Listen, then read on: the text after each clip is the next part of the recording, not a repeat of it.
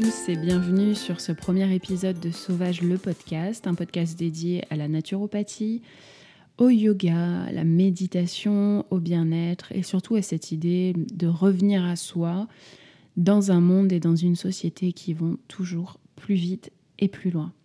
Je me présente, je m'appelle Pauline, je suis naturopathe de formation ainsi que professeure de yoga et de méditation. Et j'ai eu envie de réaliser un podcast, de me lancer dans cette aventure, parce que c'est pas forcément le support, le médium le plus utilisé pour parler bien-être, et euh, parce que j'adore les podcasts, tout simplement.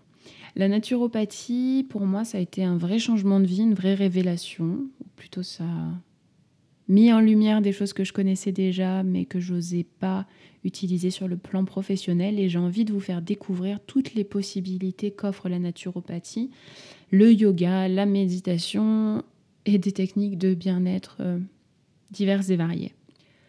Donc pour ce premier épisode, je me suis dit qu'il pourrait être intéressant de définir ce qu'est la naturopathie parce qu'au final, j'ai beaucoup de clients qui ne connaissent pas la, la, naturopathie la première fois qu'ils viennent me voir. C'est un petit peu parce qu'on leur a conseillé ou... Euh, parce qu'ils ont dit tiens, ça serait bien de, de réaliser une séance, voir un petit peu ce que c'est.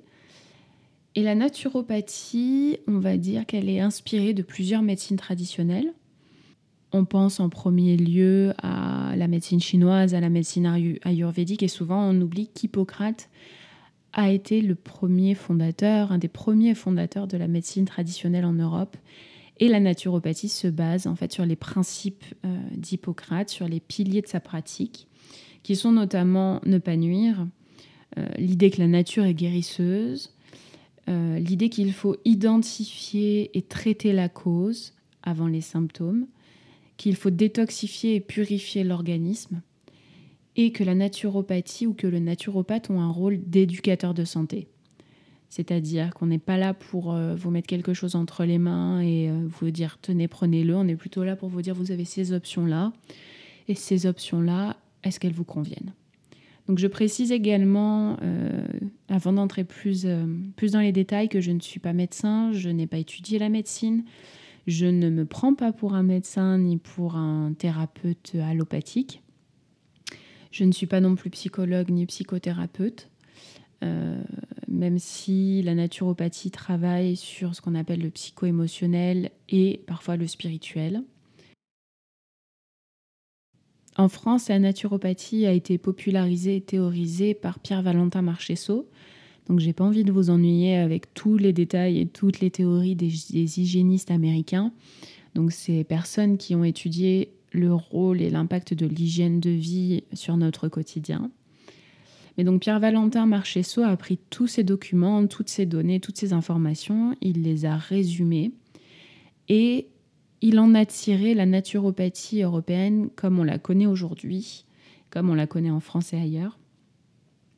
Et c'est encore là-dessus qu'on se base, que je me base et que je base ma pratique aujourd'hui.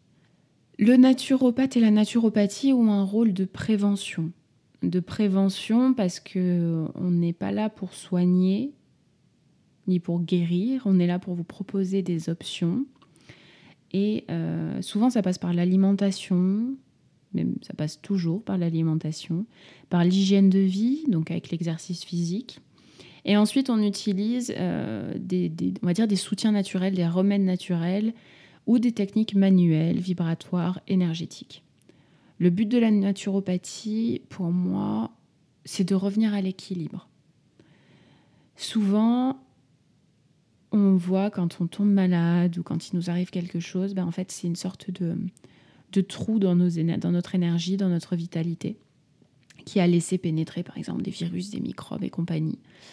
Et le naturopathe va vous accompagner pour retrouver l'équilibre et pour maintenir cet équilibre. Euh, on peut tout à fait aller voir un naturopathe, même si on n'a pas de gros soucis. Hein. En général, quand il y a une urgence, c'est pas nous qu'on vient voir. Et on peut aller voir un naturopathe pour dire, bah, j'aimerais bien m'assurer que dans le futur, tout aille bien, ou alors il y a peut-être quelques petites choses que j'aimerais régler. Et ensuite, on fera un travail de fond ensemble. Bien sûr, on peut accompagner euh, des troubles plus graves et des maux plus graves, plus importants, plus lourds. Euh, on peut faire énormément de choses en naturopathie tout en travaillant avec des techniques plus traditionnelles. Bref, il y a plein de choses à faire avec la naturopathie. En tant que naturopathe, j'aime beaucoup travailler en phytothérapie, c'est-à-dire travailler avec les plantes, travailler avec les tisanes, travailler avec des extraits de plantes, plus que vraiment des compléments alimentaires. Euh, la gémothérapie également, donc c'est-à-dire c'est euh, un extrait, un concentré d'extrait de bourgeon. L'aromathérapie, je pratique également des techniques énergétiques et des techniques manuelles pendant mes séances. Mais je crois que mon premier amour, ça a toujours été les plantes. Les plantes et tout ce qu'on peut en faire. Parce qu'on trouve absolument tout dans la nature. Et c'est un thème qui reviendra souvent dans ce podcast. Et si vous me suivez sur Instagram, vous voyez, vous pouvez voir que je poste quasiment que des photos de nature et pas beaucoup de photos de mon travail. Euh, parce qu'elle est fascinante, la nature, et parce que Là, je regarde par ma fenêtre pendant que je vous parle et je vois des pins et je vois euh, des cerisiers et je vois plein de choses et, je sais tout ce qu'on peut en faire. Quelque chose que, j'aime beaucoup aussi, c'est les fleurs de bac. Donc ça, c'est ma formatrice qui m'a vraiment fait découvrir. Je connaissais j'utilisais déjà les fleurs de bac, mais ma formatrice dans le sud de la France était passionnée par les fleurs de bac. Et euh, d'une telle ouverture et d'une telle gentillesse qu'en fait, bah, on pouvait que s'y intéresser. Donc je me suis également formée à l'utilisation et au fonctionnement des fleurs de bac. Je n'ai pas encore tout à fait fini parce qu'il y a plusieurs niveaux, mais on commence à bien les connaître au bout d'un moment. Et euh, c'est, on va dire, les fleurs de bac, c'est le premier outil qu'on utilise souvent pour travailler sur la zone psycho-émotionnelle avec un client. Donc euh, toutes les plantes ont un impact énergétique et émotionnel, une trace énergétique, on va dire, une empreinte. Mais les fleurs de bac euh, sont une technique qui a été spécialement développée pour ça. Vraiment pour travailler sur notre personnalité, sur nos peurs, sur notre ombre, comme dirait Jung. Et je crois que c'est pour ça que je les aime beaucoup. Donc c'est très complémentaire. Et quand on va chez un naturopathe ou quand vous allez chez un naturopathe, pensez à vous renseigner pour savoir. Vous pouvez lui demander quelles sont les techniques qu'il utilise, quelles sont ses techniques favorites, euh, est-ce qu'il travaille sur le psycho-émotionnel ou non? En général, oui. Est-ce qu'il utilise la phytothérapie sous quelle forme? Voilà. N'hésitez pas à poser des questions. D'ailleurs, si vous avez des questions, vous pouvez tout à fait m'écrire là-dessus. Et euh, pendant une séance de naturopathie, parce qu'on va continuer dans les explications, pendant une séance de naturopathie, en général, je réalise un bilan de vitalité avec mon client si je ne l'ai jamais vu. C'est-à-dire que je lui pose pas mal de questions sur comment fonctionne son corps, comment fonctionnent ses émonctoires, c'est-à-dire les organes qui permettent d'éliminer les déchets, comment fonctionnent tous ces systèmes respiratoires, digestifs. C'est une sorte d'état des lieux. J'aime comparer ça à l'état des lieux qu'on fait quand on rentre dans un appartement ou quand on rend un appartement. C'est exactement la même chose. Comment ça fonctionne, comment fonctionne la tuyauterie, l'isolation, bref. On fait ce bilan de vitalité. On discute avec le client de ce qu'il amène, euh, de la raison de sa visite. Et en fonction de la raison de sa visite, on va commencer à réfléchir à des conseils naturopathiques qui pourront l'accompagner après notre consultation, pour revenir à l'équilibre comme on disait. En général, euh, on va dire quasiment à chaque séance, je pratique également une harmonisation des énergies ou un massage réflexologique, bref. Une technique manuelle qui permet à la fois de détendre et d'équilibrer. Et à la fin, je vous laisse repartir avec vos conseils naturopathiques, soit en papier, soit en email. Et souvent, on échange. On dit que les cures doivent être de 21 jours. Donc souvent, il n'y a pas de séance avant les 21 jours. Parfois, c'est même un peu plus long. C'est une séance tous les mois. Et euh, j'aime bien avoir de vos nouvelles et avoir des nouvelles de mes clients. Donc parfois j'envoie des petits messages pour savoir comment se passent les choses. C'est vraiment une idée d'accompagnement comme on trouve un petit peu, enfin dans ma pratique du moins, comme on trouve un petit peu avec le coaching, parce que vous lâchez comme ça dans la nature, euh, c'est pas forcément le plus intéressant ni le plus efficace. Donc on a fait le tour d'un peu ce qu'est la naturopathie. J'ai essayé d'être assez simple euh, parce qu'il y a beaucoup de choses à dire. Hum, et c'est un petit peu stressant un premier podcast comme ça aussi, je dois l'admettre. Donc on a fait le tour de ce qu'est la naturopathie, de comment se passe une consultation naturopathique. Maintenant j'aimerais bien revenir sur euh, pourquoi en fait j'ai choisi la naturopathie C'est un petit peu personnel. C'est même très personnel parce qu'en fait ma reconversion est venue d'un burn-out. J'ai mis longtemps à trouver un chemin qui m'intéressait vraiment et qui me semblait être un chemin de vie en fait, pas simplement quelque chose que on me disait de faire ou qu'il fallait que je fasse. Même si j'ai toujours été, été, très libre dans mes choix. Et euh, bah, je suis passée par plusieurs choses, le management culturel, euh, j'ai étudié l'histoire de l'art. Et après, comme j'avais pas envie de bosser pour euh, un salaire minimum et énormément de, tâches et de responsabilités dans des structures qui m'intéressaient pas. C'est surtout ça parce que le travail en tant qu'auto-entrepreneur, ça nous fait pas peur. Je me suis tournée vers l'enseignement parce que j'adore les livres, j'adore lire. Le défi intellectuel était très présent, j'ai toujours été comme ça. Mais au bout de, de, deux ans, là, tout a éclaté, angoisse. Euh, qui... Euh, bah, imaginez de la fumée qui me sortirait par les trous de nez, par les oreilles, bah, c'était mon anxiété. Voilà. Euh, donc un énorme burn-out, quelque chose qui a duré d'abord une vraie crise de quelques jours, ensuite qui s'est transformé en une dépression, du moins une dépression qui s'est enfin manifestée, mais qui n'a pas duré non plus euh, extrêmement longtemps parce que ça a dû arriver au, mois de mai et à l'été, j'étais aller voir une psychothérapeute. Euh, on n'a pas fait beaucoup de séances, mais cette psychothérapeute était naturopathe de formation. Et je me suis dit, tiens, je connais pas, qu'est-ce que c'est naturopathe? Le nom sonne bien, ça peut être intéressant de regarder ce que c'est. Je commence à m'intéresser à la sophrologie, donc j'ai grandi un peu dans cet univers des médecines douces et euh, ce qu'on appelle des médecines alternatives. Et je me suis intéressée à la sophrologie, mais en fait, c'était trop réduit hein, pour, comme champ d'action pour moi.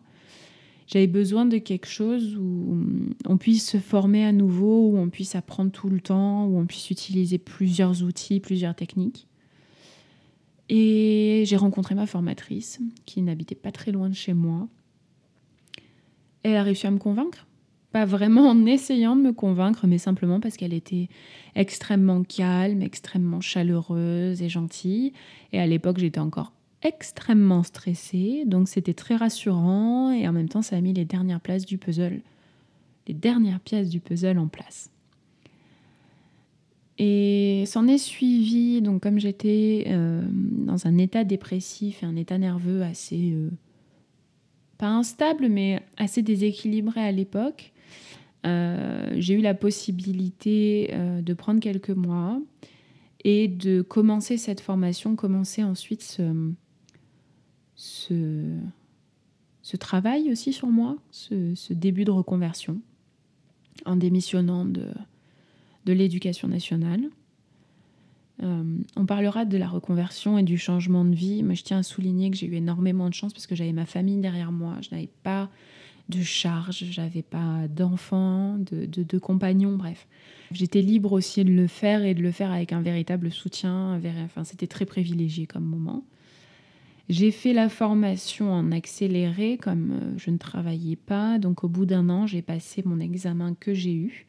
Et entre-temps, j'étais aussi partie en été au Canada, me former à l'Anutara Ashram euh, en Colombie-Britannique, me former au Hatha Yoga, mais dans la tradition du Tantra et à la méditation.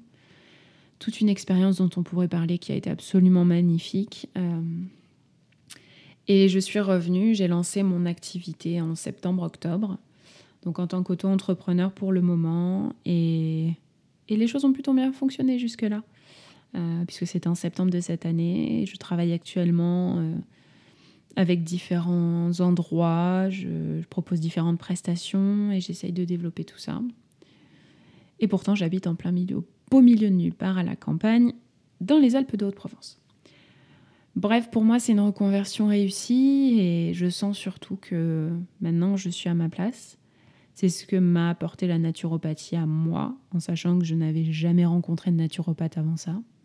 C'est ce que m'apporte le yoga et c'est ce que j'ai envie aussi de transmettre, que je veux proposer sur, euh, dans ce podcast et sur mes autres plateformes.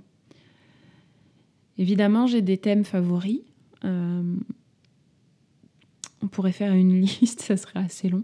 J'aime beaucoup parler d'anxiété et de burn-out parce que, parce que j'y suis passée et que j'ai testé beaucoup de choses et que j'ai beaucoup d'amis et de proches qui vivent avec cette anxiété, qui vivent avec ce stress constant, qui sont encore dans des cadres euh, de travail plus traditionnels, qui travaillent en bureau, qui travaillent en ville, alors que moi je me suis retirée de tout ça. Et, euh, je me nourris de leur expérience, j'essaye de, les soulager quand je peux, mais je me nourris de leur expérience, je me nourris de la mienne et, et je me dis que ça peut être utile euh, à quelqu'un d'autre. Donc anxiété, angoisse, stress, dépression, burn-out. Mais aussi tout ce qui parle de la reconnexion. On utilise le mot reliance parfois aussi.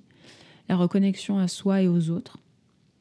J'aime beaucoup parler et aborder toutes les questions du féminin euh, et l'écoféminisme. Donc c'est quelque chose qu'on abordera aussi dans ce podcast.